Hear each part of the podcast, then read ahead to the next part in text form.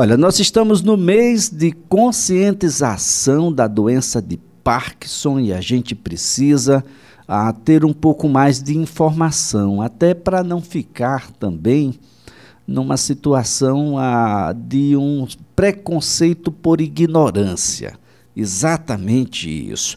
Quem está na linha é um dos mais respeitáveis especialistas dessa área, o médico neurologista, Dr. Fernando Gameleira, quem a gente mais uma vez agradece, viu, doutor Fernando, pela disponibilidade e nos ajudar a compreender uma melhor uh, uma doença que carrega no seio social ainda um preconceito muito grande. Um bom dia.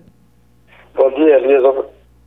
Obrigado mais uma vez pela oportunidade de fato, a doença de Parkinson carrega em si um, uma influência sobre a vida dos pacientes ainda muito marcante, porque ela afeta principalmente a capacidade de movimentação do paciente.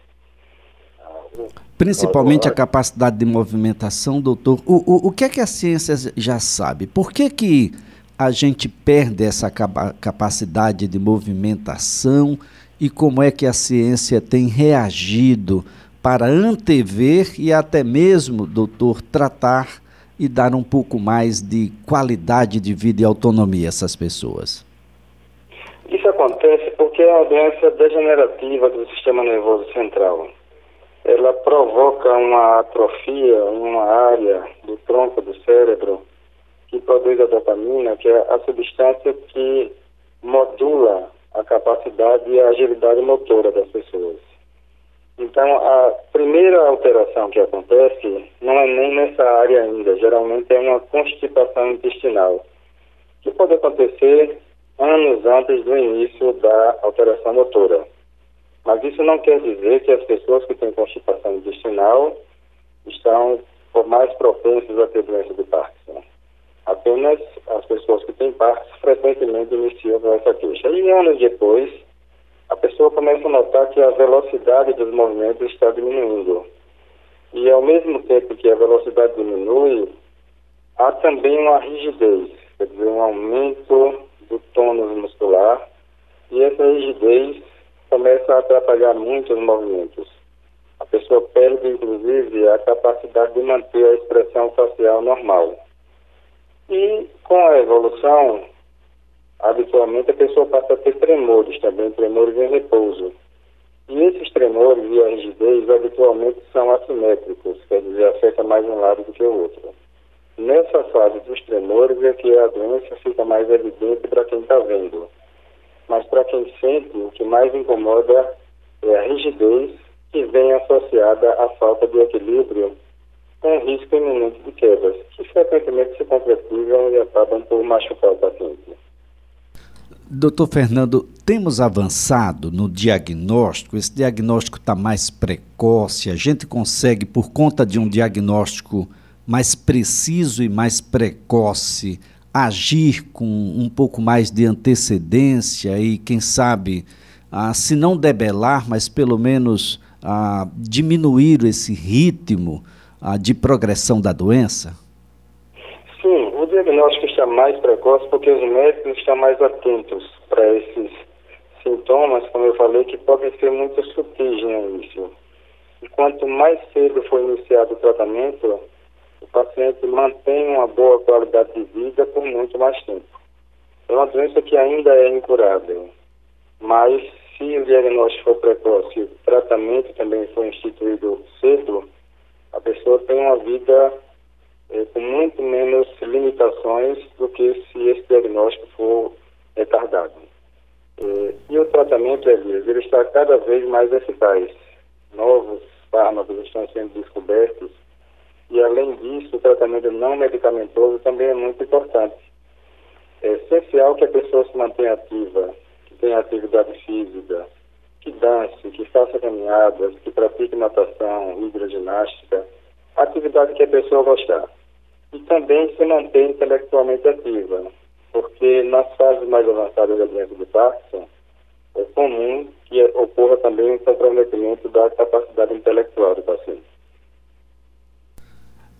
Os procedimentos cirúrgicos, doutor Fernando, é, não é incomum a gente encontrar na, nas redes sociais alguns procedimentos onde ah, antes da cirurgia havia tremores numa frequência muito forte e pós-cirurgia esses tremores estão ah, praticamente minimizados ou, ou simplesmente debelados. Ah, é, essas cirurgias que a gente observa, elas existem de fato?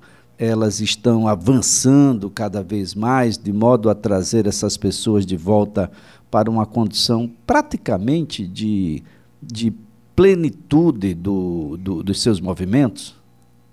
As cirurgias existem, são seguras e bastante eficazes. Curiosamente, o tratamento cirúrgico ele foi é, iniciado antes da descoberta dos tratamentos medicamentosos. Então, já na década de 40 do século passado, já se fazia essas cirurgias. Claro que elas evoluíram muito. Eram cirurgias essencialmente para destruir alguns núcleos que estavam imperativos pela própria doença e hoje a gente tem os tratamentos que estão colocados dispositivos para estimular alguns outros núcleos. Então, é, é uma, uma boa alternativa de tratamento, mas ela não é curativa. Se sabe é que o tratamento cirúrgico, em geral, faz a pessoa avançar no sentido de volta da normalidade como se a doença estivesse 10 anos antes, mas depois a doença continua progredindo. Em outras palavras, o tratamento é um alento muito importante para a vida do paciente, mas ainda não é capaz de frear a degeneração que acontece no sistema nervoso central. Ele tem um inconveniente de ser muito caro. Então, tanto para o Sistema Único de Saúde quanto para os planos de saúde privados, o impacto financeiro é muito forte mas a gente tem que se adaptar a isso e tanto os planos como o SUS devem sim oferecer esse tratamento. Do ponto de vista prático, ele ainda é muito pouco realizado. Ele poderia e deveria ser realizado em número muito maior de pacientes. Bem, doutor Fernando Gameleira, gostaria que o senhor falasse um pouco mais sobre a incidência e sobre o perfil da pessoa que tem Parkinson. É verdade? Ele é mais comum entre homens? Entre homens com idade avançada? Sim, é, a partir dos 60 anos de idade ele se torna mais prevalente, mas mesmo assim ele afeta em torno de 1% das pessoas com 60 anos. Quando chega perto de 80 anos de idade, essa incidência aumenta para 3%. É uma prevalência relativamente pequena, mas o impacto que causa na vida da pessoa e dos familiares é muito intenso a ponto de haver um impacto social bastante relevante. Então, é uma doença que deve ser encarada de frente, ela sim afeta mais homens e homens idosos, mas afeta também pessoas jovens. Eventualmente, com 40, 50 anos de idade pode acontecer, mas é, felizmente, muito mais raro. Essa é um, um, uma situação uh, bastante interessante, doutor, porque aí vem a, a, a, pergunta que os ouvintes devem estar: uh, onde a gente pode diagnosticar aqui em Alagoas, onde a gente pode tratar e, principalmente, doutor, qual é a especialidade médica que está devidamente habilitada a dar diagnóstico e a proceder com as terapêuticas necessárias para que a gente não deixe a doença avançar, para que a gente possa dar melhores condições a esse paciente. Os especialistas médicos mais atualizados no diagnóstico e no tratamento da doença de Parkinson são os neurologistas e os geriatras. Então, um médico que tenha vivência e competência nessa área pode perfeitamente conduzir esse tratamento. Aqui em Alagoas, a gente tem no Hospital Universitário da UFAL um ambulatório especificamente de pessoas com transtornos do movimento, cuja principal doença é a doença de Parkinson. Então, essas pessoas podem procurar a doutora Cícera Fon no ambulatório de transtorno do movimento do Hospital Universitário, encaminhadas por outros colegas. É uma, uma situação bastante eh, preocupante, doutor, porque parece-me que nós não temos um número de neurologistas ah, suficientes para atender toda uma população que cresce, se agiganta e principalmente que ganha em longevidade. Nós teremos mais idosos percentualmente em nossa população do que já tivemos possivelmente em qualquer época, doutor.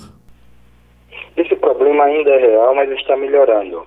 Por exemplo, aqui em Alagoas não havia residência médica para neurologia e hoje já existe três vagas de residência médica por ano. Então, só aqui em Alagoas a gente forma três novos neurologistas anualmente, que é uma coisa que certamente vai contribuir muito para é, reverter esse quadro de carência de profissionais. Vai ter um impacto muito positivo, né? Dentro de uma década aí a gente tem 30 novos, ah, é uma, uma coisa fantástica e, e até porque não temos só as questões relacionadas ao Parkinson, né, doutor? Nós temos uma série de doenças raras onde a neurologia vai ser elemento decisivo nos seus diagnósticos, isso sem falar nas doenças que acometem aqueles que são pequeninos. Né? Os neuropediatras também são em um número muito pequeno aqui em nosso estado e isso tudo naturalmente dificulta o que vem depois do diagnóstico. Né? É, é claro que, que a gente fica muito feliz com essa, com essa notícia. Doutor Fernando, antes de mais nada, muito obrigado por participar do nosso programa. As pessoas que têm Parkinson precisam buscar as informações junto aos médicos e, claro, né, a, essa essa vida que a gente leva e é chamada de modernidade, e eu sempre associava a modernidade a coisa boa, não necessariamente hoje, não é, doutor? Ser moderno hoje pode ser um grande complicador de vida. É verdade, e eu gostaria é sempre um prazer ser entrevistado com um jornalista tão competente e tão sensível quanto você aos problemas do nosso povo. Então, muito obrigado também. Muito obrigado. Doutor Fernando Gameleira é médico, neurologista. Nós estamos no mês de conscientização da doença de Parkinson. Algumas doenças, a sociedade ela tem sido extremamente cruel. Ah, se você não tiver no padrão do perfeito, e o perfeito, ele vem com a caixinha né, de perfeito. Mas ninguém sabe por dentro, porque a parte que é hereditária, a parte genética, parte da herança, ela vem e esse pacote é fechado. Você simplesmente adere. Não tem a qualquer outra condição de simplesmente não aceitar ou qualquer coisa desse sentido. Então, teve pessoas na sua família que tem, teve Parkinson. Ah, procura conhecer um pouco melhor ao invés de apenas julgar, ao invés de apenas achar de que aqueles tremores são coisas de velho, ao achar que aquilo pode ah, contaminar ou qualquer coisa nesse sentido. Sai dessa tua caixinha. Essa caixa que aparentemente pode ser uma caixa inviolável, pode ter um conteúdo que precise muito mais, muito mais de ajuda do que essas outras caixinhas que você simplesmente não gostaria de ter. Sem falar de que vai envelhecer, com sorte, né? Vai envelhecer, porque a violência urbana, a violência do trânsito e tantos outros problemas ligados, por exemplo, à saúde mental, tem levado muitos dos nossos jovens a não ficarem velhos, a não chegar à fase adulta. E a gente precisa de um jovem melhor no futuro do que o de hoje a gente precisa avançar na compreensão das deficiências, sejam elas daquelas congênitas, aquelas que você já nasce com ela, seja das deficiências adquiridas. E a gente fabrica deficiente, tanto físico quanto mental e intelectual, o tempo todo. Basta ver aí as quedas de motos, os acidentes de trânsito, a violência urbana e tudo mais que acontece no dia a dia, depressão, ansiedade. Então, vamos parar de usar o nome perfeito quando se tratar de pessoas. Todas são perfeitas e cada uma com as suas singularidades. Olha, a gente vai a um breve intervalo daqui a pouquinho ao repórter CBN, porque na volta a gente vai conversar sobre o Abril Verde mês de prevenção a acidentes de trabalho. Acidentes de trabalho também tem produzido uma série de deficientes. Isso quando não mata. Então, o ambiente de trabalho precisa ser um ambiente para gente. É o ambiente para o patrão, o ambiente para o dono da empresa, para o dono do negócio. Esse é o melhor ambiente para o seu trabalhador.